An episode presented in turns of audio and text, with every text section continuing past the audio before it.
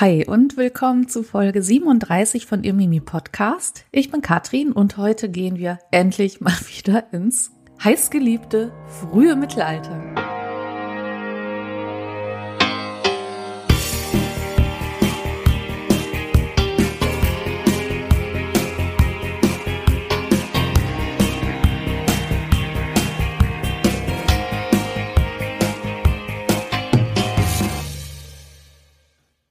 Ja, moinsen, da bin ich wieder. Ich melde mich das allererste Mal tatsächlich aus Magdeburg, zumindest hier im Podcast. Ich glaube, ich hatte auf Instagram hier und da mal ein bisschen was gemacht, aber äh, ja, nach dem Umzug, ähm, naja, eigentlich bin ich noch mittendrin, wenn man ehrlich ist. Naja, also es ist, es ist noch ein bisschen Chaos, aber ähm, wie auch immer. Hm. Aber erstmal Hochelchen. was, was ist denn das für ein Lied? Wie ihr vielleicht gemerkt habt, habe ich ein neues Intro. Mm. Und da möchte ich mich an dieser Stelle ganz, ganz herzlich beim lieben Enrico bedanken, äh, der das äh, für mich gemacht hat. Und da hatten wir auch äh, wirklich einen sehr, sehr netten Kontakt. Und Enrico habt ihr vielleicht auch mal letztes Jahr gesehen beim Heldendum and Friends Special. Ähm, da habe ich ihn auch kennengelernt und er meinte, beziehungsweise habe ich da auch äh, erfahren, dass er die Musik für Heldendum gemacht hat. Dann dachte ich, ja, komm, schreibst du, schreibst du diesen netten Menschen mal an. Und äh, ja, an dieser Stelle nochmal tausend Dank, Enrico. Und ähm, den Account von Enrico, den, ähm, ja, den verlinke ich euch natürlich. Genau.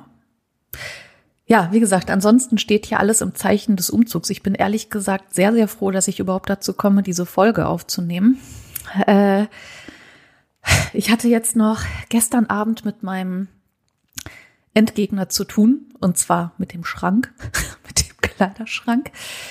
Äh, ich weiß nicht, ob ihr diesen Pax-Schrank kennt von einem schwedischen Möbelhaus.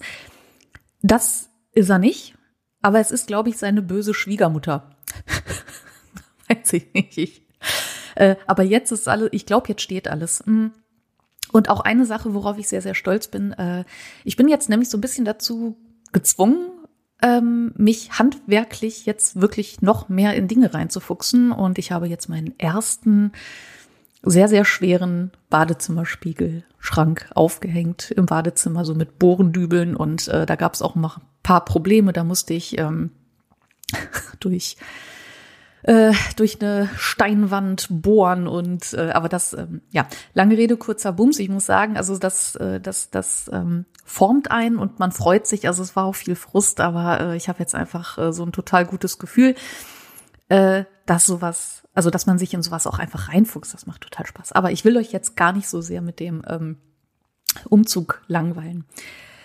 Ähm, obwohl eine kleine Sache noch, die, über die ich mich schlapp gelacht habe. Ähm, ich hatte vom Heldendum Live, das war ja in Lüdenscheid vor ein paar Wochen, da habe da hab ich so Bierdeckel von Heldendum mitgenommen, haben die da verteilt an die Leute. Und äh, damit die beim Umzug nicht kaputt gehen, ich weiß auch nicht, was sich die Vergangenheitskatrin gedacht hat, damit die beim Umzug nicht kaputt gehen, habe ich die in diesen Toasterschlitze reingetan. So, jetzt hat sich die Katrin vor zwei Wochen das erste Mal Toast in der Wohnung gemacht. Dreimal dürft ihr raten, was es gab. Es war kein Toastbrot. Naja, auf jeden Fall habe ich mich gewundert, warum riecht das hier so? Und ähm, jetzt habe ich hier so angekokelte Heldendum-Bierdeckel. Also an dieser Stelle, sorry Jungs, ist nicht bös gemeint, aber war keine Absicht. Aber auch ja, dachte ich mir, das ist aber, das ist aber irgendwie.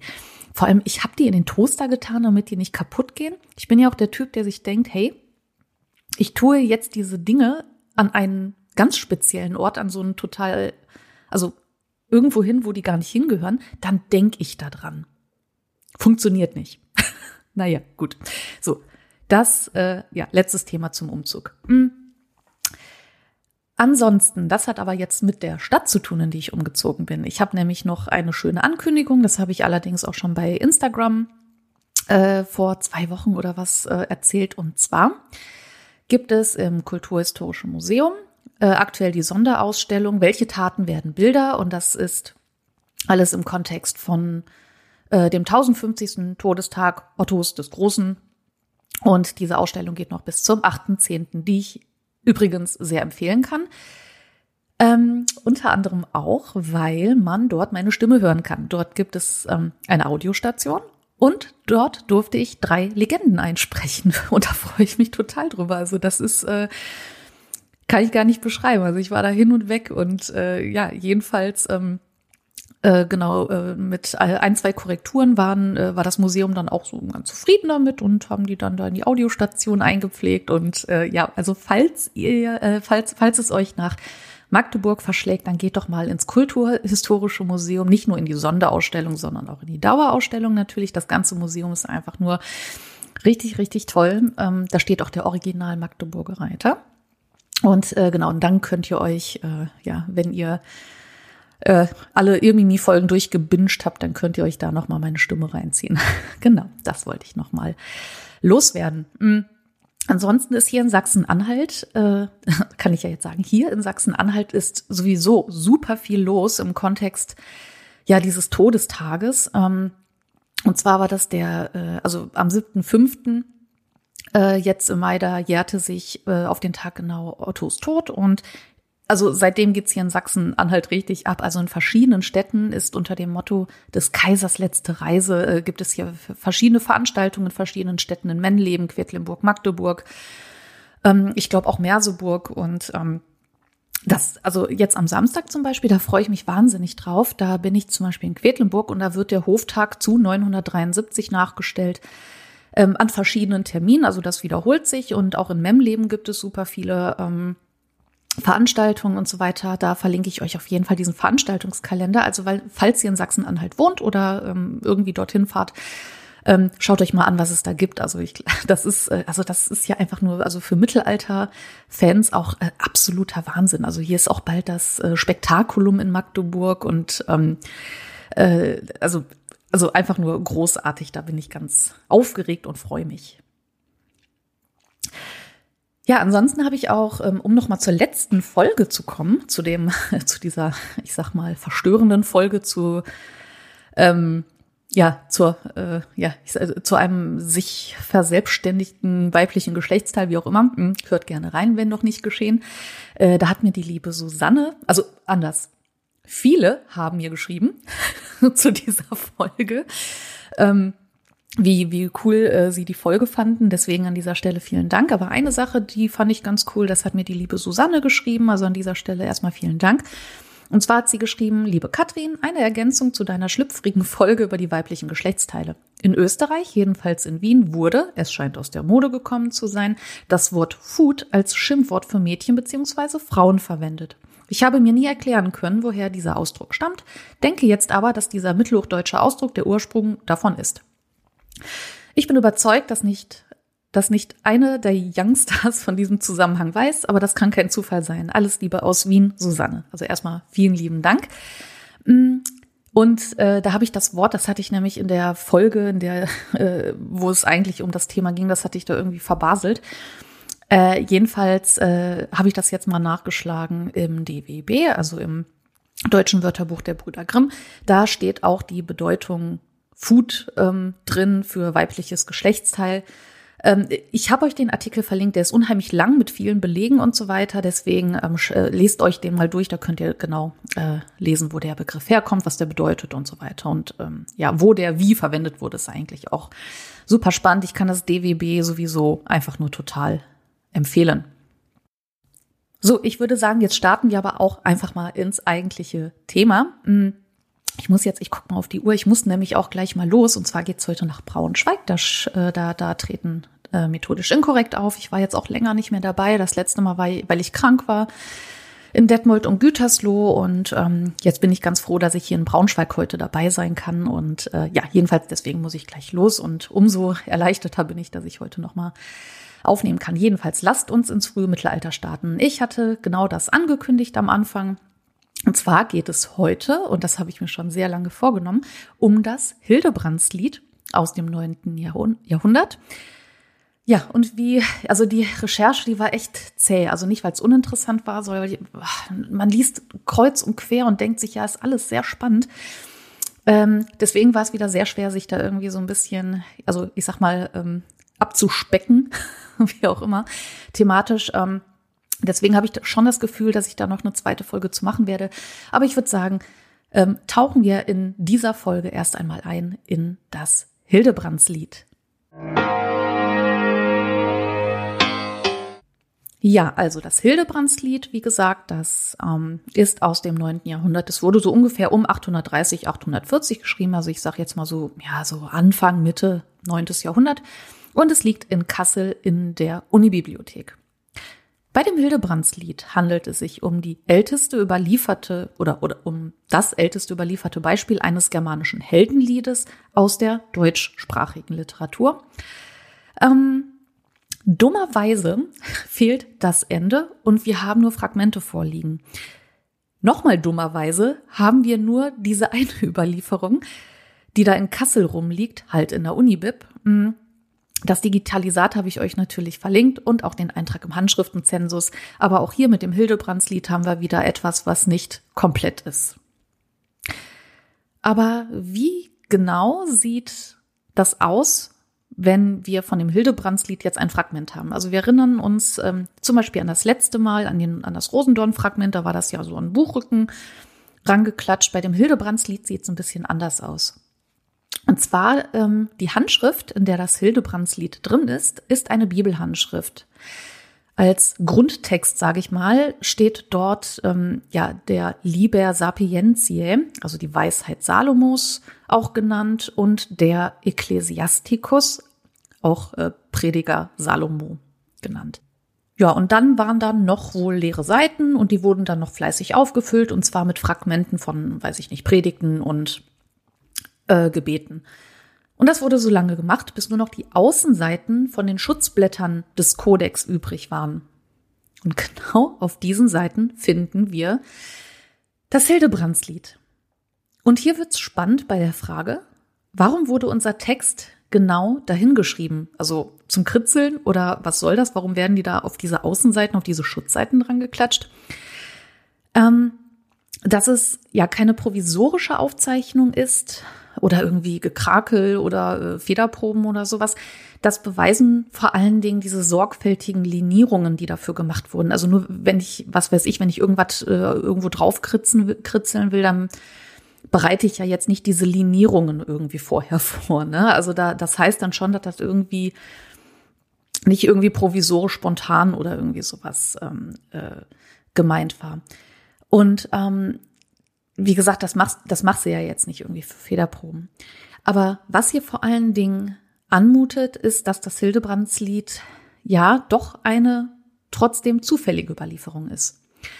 Aufgrund der Lage des Textes innerhalb des Kodex kann man vielleicht sagen, dass das vielleicht doch so eine Art, also umfassendere Schreibübel, äh, Schreibübel, mhm, Schreibübung war oder so ein Fülleintrag oder sowas. Also wir haben es ja, wie gesagt, jetzt nicht einfach hier so mit, äh, keine Ahnung, ähm, Kritzeleien zu tun, wenn ich jetzt zum Beispiel telefoniere und ich mache mir schnell Notizen, sondern dass jemand sagt, okay, ich möchte jetzt eine Schreibübung machen. Nun ist eben nicht der komplette Text überliefert. In Zeile 68 bricht das Hildebrandslied dann plötzlich ab. Kennen wir. ähm, der restliche Text, der war vielleicht, ja, man geht davon aus, dass das vielleicht in einem so eingelegten Blatt noch irgendwie war oder im Spiegel des ursprünglichen Rückendeckels. Also, dass das irgendwie in irgendeiner Form in diesem Kodex noch vorhanden war, aber ja, wie bei so vielen mittelalterlichen Überlieferungen, vor allem frühmittelalterlichen Überlieferungen und Fragmenten, haben wir hier wieder quasi True Crime in der Handschriftenwelt. Nur, ja, dass es vielleicht nie gelöst wird, finde ich sehr, sehr schade. Ähm, wie gesagt, auch in der letzten Folge, da habe ich ja auch bei dem Rosendorn-Fragment darüber gesprochen, dass das eben in so einem Buchdeckel, äh, in so einer Buchrückenverstärkung gefunden wurde. Und ja, also ich habe ja immer so ein bisschen, also ist jetzt, ja, manchmal träume ich da nachts von, aber manchmal denke ich mir so, boah, vielleicht wird ja irgendwann auch mal irgendwie so ein Teil vom Hildebrandslied irgendwie mal gefunden oder so. Das äh, auch irgendwie so als, ja, weiß ich nicht, auch so als Zufallsfund. Also da bin ich echt gespannt. Also es wäre schon ziemlich cool. So, jetzt haben wir den ja, Überlieferungskontext und die Frage, Worum geht's da eigentlich? Möchte ich beantworten. Allerdings wirklich in einer sehr, sehr kurzen Version, weil hier soll es jetzt nicht unbedingt um den Inhalt gehen. Den könnt ihr euch ja überall im Internet nochmal äh, zur Genüge und detailliert ähm, anschauen. Aber ich möchte trotzdem einfach nochmal kurz ähm, umreißen, wahrscheinlich sehr, sehr ungeschickt, äh, worum es geht. Also an erster Stelle muss ich sagen, das Hildebrandslied, das ist, glaube ich, eines der größten Cliffhanger. Vielleicht ja, ist der Inhalt deswegen auch äh, gar nicht so unwichtig. Also es ist wirklich einer der größten Cliffhanger in der deutschen Literatur. Der Witz ist, als ich jetzt vor ein paar Tagen auf Instagram Werbung gemacht habe, hey, ich äh, mache was zum Hildebrandslied, da habe ich von dem lieben Josef, liebe Grüße, hm, auch so ein äh, eine Anmerkung bekommen, oh, das Hildebrandslied, mein Prof hat gesagt, das ist der größte Cliffhanger in der Literatur in der Deutschen. Ich so, ja, genau das habe ich auch in meinem Skript stehen. Also das ist echt eigentlich ganz witzig. Ähm, jedenfalls hier äh, eine kurze Zusammenfassung, dann wisst ihr auch, was damit gemeint ist mit dem Cliffhanger. Ähm, also das Hildebrandslied, das handelt von der Begegnung zwischen Hildebrand, einem Gefolgsmann Dietrichs von Bern, und seinem Sohn Hadubrand. Und die beiden, die haben sich 30 Jahre lang nicht gesehen. Die waren getrennt voneinander. Kennt ihr die Sendung Bitte melde dich? Das ist quasi die Frühmittelalter-Version. Gut, nach 30 Jahren wieder vereint. Naja. Ähm, jedenfalls äh, Hadubrand, äh, der Sohn, dachte immer, sein Vater sei tot. Deswegen traut er dem Typen nicht, der sich da irgendwie als sein Papa ausgibt. Der Papa aber, der will sich ein bisschen annähern. Hadubrand will die Ehre allerdings des totgeglaubten Vaters retten. Also er glaubt einfach nicht, dass das der Vater ist und denkt sich, ja, was bist du denn für einer, der sich hier für meinen Papa ausgibt? Ähm, jetzt, also und fordert ihn quasi zum Kampf heraus. Jetzt muss aber auch der Vater, also Hildebrand, der muss jetzt aber auch seine eigene Ehre retten und muss jetzt halt ähm, dieser Aufforderung zum Kampf nachgehen. Ehrenmänner halt. Naja. Welt- und Kampferfahren äh, wie Hildebrand, also der Vater ist, äh, ahnt er irgendwie auch ein bisschen voraus, was folgen wird und so klagt er auch über sein ganz furchtbares Schicksal. Ähm, wehe, waltender Gott, sprach Hildebrand, ein schlimmes Schicksal nimmt seinen Lauf. Zwischen zwei Heeren stehen nun Vater und Sohn einander gegenüber. Dramatisch, also wow, Cliff, äh, Cliffhanger sage ich schon hier, Klimax. Und es kommt zum unausweichlichen Kampf hier bricht der Text ab. Also, ähm, also das ist fies. Also da wird genau an der richtigen Stelle der Text ab. Also irgendwie ist der Text verloren gegangen. Also äh, du hast ja erstmal diese Vater-Sohn-Geschichte. Also hier wirklich, äh, bitte melde dich. Und oh mein Gott, nach 30 Jahren trifft man sich wieder. Der Sohn glaubt es nicht. Drama pur. Also echt guter Stoff eigentlich. Und dann weiß man nicht, wie es ausgeht. Also das ist fies. Das ist fies. Und man kann aber davon ausgehen, wenn man sich ja bei anderen äh, bei anderen ähnlichen Texten und bei ähnlichem Stoff irgendwie äh, äh, umschaut, geht man davon aus, dass der Kampf mit dem Tod Hadubrands endet. Ähm, weiß, man weiß es aber nicht. Und ähm, auch wie äh, Hildebrand klagt, also ein schlimmes Schicksal nimmt seinen Lauf. Also es kann natürlich sein, dass er damit meint, dass sein Sohn dann auch sterben wird. Man weiß es aber nicht. Also, falls ihr irgendwie Fanfiction machen wollt, dann schickt mir doch gerne auch eure Version, wie ihr das Hildebrandslied äh, weiterschreiben würdet. Dafür müsst ihr euch wahrscheinlich ein bisschen genauer in den Inhalt einarbeiten. Aber ähm, kleiner Aufruf, wenn ihr ähm, das Lied, das Hildebrandslied weiterschreiben wollt, dann äh, schickt mir das gerne zu. Also so viel zum Inhalt. Hm, was hm, ich auch besonders spannend finde am Hildebrandslied, also klar, Inhalt ist äh, Cliffhanger pur. Ähm, wie das in der Handschrift auftaucht, auch sehr, sehr spannend. Aber der sprachliche Charakter des Hildebrands-Liedes, das ist auch nicht zu verachten. Wir haben hier nämlich eine Mischung aus ähm, Hochdeutsch und Niederdeutsch äh, als sächsischen Elementen. Und wir haben hier auch ein paar bayerische Sprachspuren. Und im 8. Jahrhundert waren in Fulda wohl viele bayerische Mönch, Mönche, Mönche anwesend. Daher kann das auch durchaus sein, dass da irgendwie aus diesen Gründen auch irgendwie bayerische Sprachelemente in die Handschrift mit eingeflossen sind und in den Text. Wie gesagt, haben wir hier Spuren des Altsächsischen, also sogenannte Saxonismen. Die finden wir hier im Hildebrandslied bei verschiedenen Wörtern. Zum Beispiel haben wir hier dat statt das, also DAT statt DAS, dat statt das, dat statt das. Mhm. Ähm, oder wir haben hier to statt zu. Oder wir haben Verpan statt Werfern. Also wir haben hier ein S, nee, anders, äh, T durch das S ersetzt. Wir haben hier das, ein T statt dem Z und wir haben ein P statt dem F. Und das ist der sogenannte, vielleicht erinnert ihr euch an meine, ich glaube, das war die Folge Nummer 8, zu Mittelhochdeutsch. Denn was wir hier haben, hm, das ist ein, die sogenannte hochdeutsche Lautverschiebung, also die zweite Lautverschiebung. Und um das vielleicht noch mal ein bisschen zu erklären, würde ich gerne noch mal einen ganz kleinen Crashkurs machen, weil das unheimlich spannend ist. Ähm, und weil wir dann auch sehen, was das mit den Wörtern hier im Hildebrandslied so ein bisschen auf sich hat und warum das vielleicht auch so spannend ist. Also die Lautverschiebung ist kein Event oder sowas, also das zu einer bestimmten Zeit stattgefunden hat. Also das war jetzt nicht, ey Leute, kommt alle zur zweiten Lautverschiebung, gibt Bratwurst und Bier. Also das ist ein Prozess. Das hat man sich ja nicht vorgenommen, dass es einfach so passiert. Jetzt platt gesagt, und das Ganze fand in einem Zeitraum von circa 200 Jahren statt. Ne? Also nicht von jetzt auf gleich, äh, was Prozesse nun mal, ja, wie Prozesse nun mal sind. Lange. Genau, und diese zweite Lautverschiebung, die wurde im Süden des deutschen Sprachraums am stärksten durchgeführt und im Norden, also im niederdeutschen Sprachraum, überhaupt nicht. Und hier haben wir auch die sogenannte Benrather Linie als Marker. Äh, markiert diese, also es ist eine gedachte Grenze, die diese sprachliche äh, Grenze eben darstellt und man nennt sie auch die Marken-Machen-Linie. Hochdeutsch zum Beispiel ist eben auch eine räumliche Charakterisierung. Also ist ja natürlich ein bisschen komisch. Im Norden spricht man Niederdeutsch. Nieder ist ja, wird ja assoziiert mit, findet drunter statt und nicht oben. Äh, das ist nämlich, wie gesagt, eine räumliche Charakterisierung, so wie Hochdeutsch. Ähm, und das hat sich auch im mittleren und im südlichen deutschen Sprachraum ähm, oder bezieht sich auf den mittleren und südlichen deutschen Sprachraum.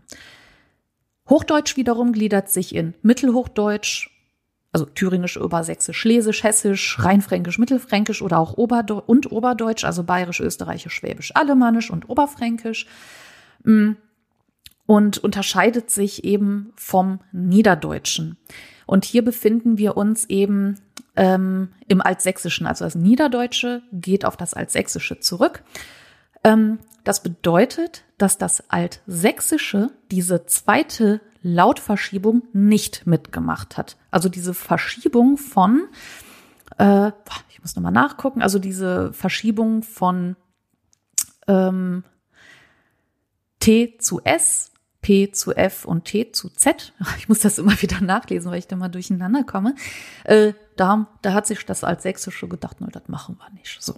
Und das ist eben die Unterscheidung. Und diese Wörter, die haben wir eben im Hildebrandslied, also wie zum Beispiel eben dat statt das. Und das äh, Geile finde ich eigentlich, dass äh, diese, hm, ja, das, das geht ja nicht vorbei. Also das findet immer noch irgendwie statt. Und man beobachtet wohl, also seit wann weiß ich jetzt nicht, aber man beobachtet aktuell wohl irgendwie, dass sich diese gedachte Linie, also diese Benrather Linie, immer weiter in den Norden verschiebt. Weil wohl immer weniger Menschen niederdeutsche Dialekte sprechen. Also ähm, muss ich mich mal, also wenn Linguisten zuhören, bitte einmal gerne melden. Ähm, deswegen, ich finde das super spannend, äh, dass das, äh, also, ne, man merkt ja, also man ist Teil eines Prozesses, aber manchmal merkt man es gar nicht, ne? Das ist genauso wie das Ding, man ist Teil der Geschichte, aber irgendwie merkt man es manchmal nicht so richtig. Also auf jeden Fall kurzer Exkurs zum Thema Altsächsisch und Lautverschiebung. Genau, und diese altsächsischen Einflüsse und Wörter, die findet man halt auch im Hildebrandslied. Witzigerweise findet man die verstärkt vor allem am Beginn des Textes. Gegen Mitte des Textes geht das wieder zurück und am Ende kommen die plötzlich wieder. Das erinnert mich auch so ein bisschen an meine Hausarbeiten irgendwie. Am Anfang merkt man, wie viel Bock man hat. Gegen Mitte geht's dann ein bisschen weg und am Ende kommt dann nochmal ein Motivationsschwall. Hm. Naja, wie auch immer. Warum das Ganze? Also warum, warum haben wir denn überhaupt dieses ja Konglomerat aus verschiedenen Sprachen? Das ist auch eine Frage, die man sich in der Forschung gestellt hat und ähm, die man sich zu Recht auch stellen sollte. Hm. Also hier ist zum Beispiel eine mögliche Frage, ob ein Sprachfremder vielleicht versucht hat, das Hildebrandslied für einen Sex oder für sächsische Hörer aufzubereiten. Eine andere Frage kann sein, ob sich bei dieser ja, Saxonisierung ähm, in Fulda ähm, ob es sich hier um eine Archa Archaisierung in Form von altsächsischen Sprachformen handelt. Denn da, also in Fulda, da hielt man ganz gerne die Sachsen als die Repräsentanten der Germanen, wie sie zum Beispiel Tacitus bereits beschrieb. zu Tacitus Germania habe ich auch eine Folge gemacht, die verlinke ich euch. Ähm, und genau das hat auch der Historiker und Theologe Rudolf von Fulda so gesehen. Der hat von 800 bis 865 gelebt. Also das Hildebrandslied entstand ja so um 830, 840. Also in dem Jahrhundert scheint das irgendwie vielleicht, ähm, oder zumindest auch zu der Zeit einfach, ja, weiß ich nicht, ein Trend vielleicht gewesen zu sein. Zu Rudolf mache ich bestimmt auch nochmal eine eigene Folge. Der hat echt ganz coole Sachen gemacht. Also der steht auf jeden Fall auf der Liste. Also jedenfalls, mh, mm, hier so der Trend, oh, die, die Sachsen sind ja die Urgermanen in unserer Welt, wie Tacitus sie beschrieben hat. Und dann wäre das vielleicht ganz cool, wenn man das irgendwie, wenn man auch den, das Hildebrandslied vielleicht so saxonisiert, wie auch immer. Hm. Ja, genau. Und das sind Fragen, nur zwei von vielen, die man sich stellen darf und die man sich auch in der äh, ja, Forschung stellen sollte. Doch wie bei vielen anderen frühmittelalterlichen Texten kann ich euch auch hier weder die Forschung noch ich, ich sowieso nicht, äh, keine Antwort geben. Die Antwort lautet einfach so oft äh, oder wie so oft, man weiß es einfach nicht. Aber wir können gut Fragen stellen, das muss reichen. Nein, gut. Ähm, aber man sieht einfach, was für ein Potenzial so ein Text hat. Und ich finde das auch irgendwie kreativ, ähm, solche Fragen an so einen Text zu stellen und was da muss ich auch irgendwie an, ähm, an diverse Dozentinnen und Dozenten denken, die äh, wirklich teilweise Jahre auf so einem Forschungsgebiet waren, also wirklich Experten auf einem Gebiet. Und ähm, die dann wirklich auch gesagt haben am Anfang einer Vorlesungsreihe, ja, wenn Sie irgendwelche in Anführungsstrichen dummen Fragen haben oder äh, irgendwie denken, nee, die, ich traue mich nicht, diese Frage an diesen Text zu stellen, bitte tun Sie es, weil wenn man so lange an Texten arbeitet, ist, ist man so betriebsblind. Deswegen hilft dieser frische Blick von frischen Studenten, das klingt jetzt irgendwie falsch, aber ihr wisst, was ich meine, tut das einfach unheimlich gut. Ähm, wenn man sowas mal hört, also weil, weil man da auch mal so einen ganz frischen neuen Blick drauf hat. Also man wird so blind für viele Sachen, deswegen ähm, ist ja auch so eine kleine Lektion, sage ich mal. Also es gibt wirklich keine dummen Fragen eigentlich. Und ähm, das finde ich auch sehr inspirierend. Also es waren auch meine Lieblingsdozenten und Dozentinnen. Also wir merken, hier kann man sich sehr, sehr viele Fragen an, ja, die allein die Sprache des Hildebrands-Liedes stellen. Also äh, super spannend und viele eben auch noch nicht beantwortet. Vielleicht werden sie irgendwann beantwortet. Vielleicht erlebe ich das ja auch noch mit. Was man allerdings äh, mit ähm, ja, ziemlicher Sicherheit beantworten kann, das sind dann so Sachen wie, wann das Lied ungefähr entstanden ist. Also hier bewegen wir uns ja im, äh, im Raum um 830, 840. Dann kann man sich auch die Frage stellen, woher weiß man denn das zum Beispiel? Also für den anonymen Dichter, also wir wissen nicht, wer das Ding geschrieben hat, ähm, da starb das H noch vor einem, vor den Konsonanten. Das haben wir zum Beispiel in dem Wort äh, Rusti.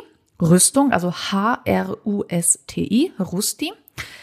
Und gegen Ende des achten Jahrhunderts, da verstummte das H nämlich.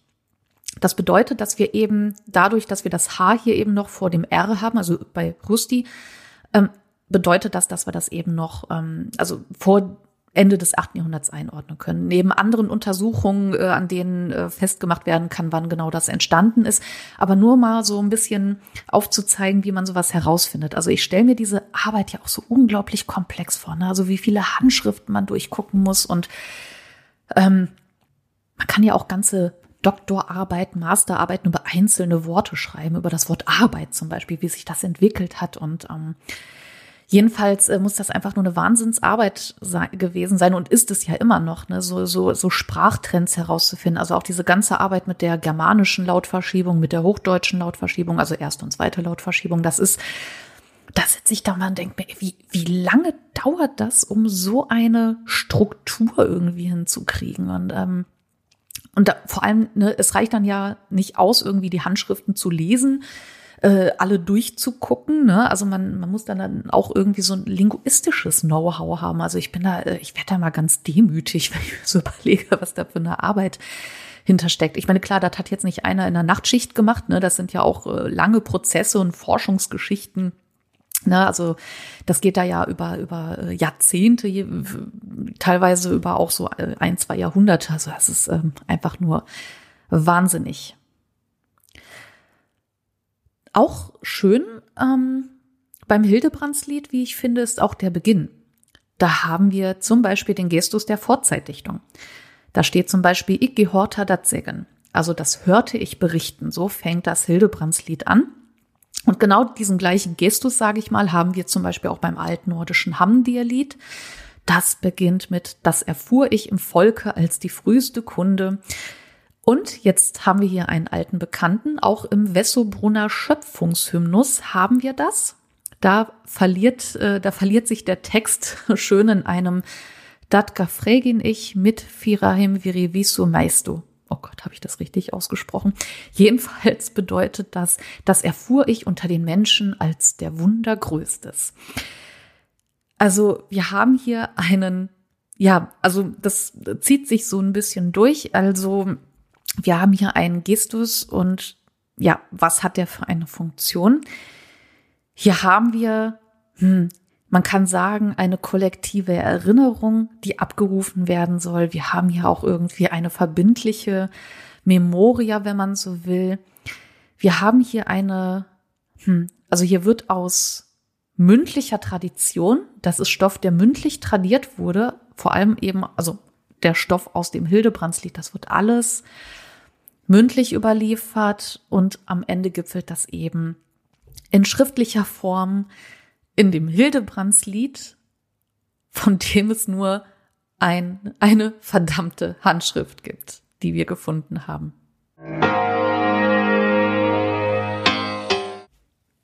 Ah, ja, wie gesagt, ich habe kreuz und quer gelesen. Ich habe super viel zum Hildebrandslied gelesen. Es sind so viele Stellen, wo ich dachte, boah, das muss ich mit reinbringen. Und oh, das ist noch spannend, aber deswegen, ich habe es ja am Anfang angekündigt, ich werde vermutlich noch mal eine zweite Folge machen. Allerdings äh, ein Punkt, mh, hm, da bin ich mir noch nicht so ganz sicher. Mh, hm, vor allem im Hildebrandslied, da, da gibt es nämlich auch Runen drin. So, und das hätte jetzt heute den Rahmen komplett gesprengt. Da ich aber irgendwann in Zukunft eine Folge über das Abecedarium Notmanicum machen möchte, und das hat auch mit den Runen zu tun im Hildebrandslied, dachte ich mir, also entweder mache ich eine Folge über das Abecedarium Notmanicum und ziehe dann das Hildebrandslied heran, oder ich mache nochmal eine eigene Folge zum Hildebrandslied und beziehe mich da speziell auf die Runen. Weiß ich noch nicht. Muss ich gucken, was Sinn macht. Aber ihr habt wieder gemerkt, das war jetzt wieder so eine Folge, wo ich von allem so ein bisschen rangeholt habe und ja, um einfach mal diese Handschrift ein bisschen vorzustellen. Ähm, also ich muss sagen, mir hat's wieder unheimlich viel Spaß gemacht. Also auch wenn es, ja, auch wenn mein Büro noch nicht so ganz hier eingerichtet ist, so mein kleines Podcast-Studio, wenn ich das mal so nennen darf.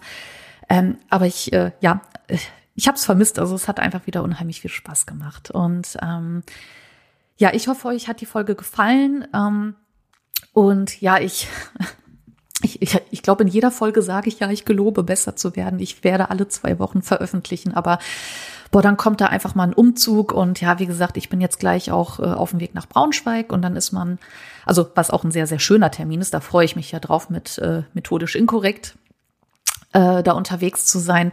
Ne? Aber ja klar, da ist man über Nacht weg ne? und dann kommt man am nächsten Tag äh, mittags nach Hause und ähm, hat dann auch so, so noch halt seine Jobs und äh, ja, am Samstag bin ich in Quedlinburg. Also irgendwie, ha, aber ich, ich werde besser.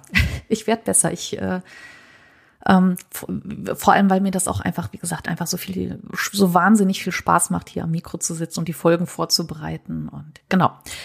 So, in diesem Sinne würde ich sagen, das war's dann für heute. Äh, ich mache mich jetzt gleich auf den Weg nach Braunschweig und ähm, mal gucken, was ich zur nächsten Folge mache. Also da, ich habe ich hab ja immer so eine Liste voll mit Themen und dann gucke ich irgendwie so ähm, nach der, nach der Aufnahme einer Folge, gucke ich dann immer, na, was könnte ich denn als nächstes machen? Dann muss ich mal gucken. Ich habe da, ihr merkt, ich bin echt gar nicht so gut geplant hier. Aber gut, so sei es. So, in diesem Sinne, ich ja, wünsche euch einen wundervollen Tag, wann immer ihr das hört. Und ähm, auf jeden Fall vielen lieben Dank fürs Zuhören.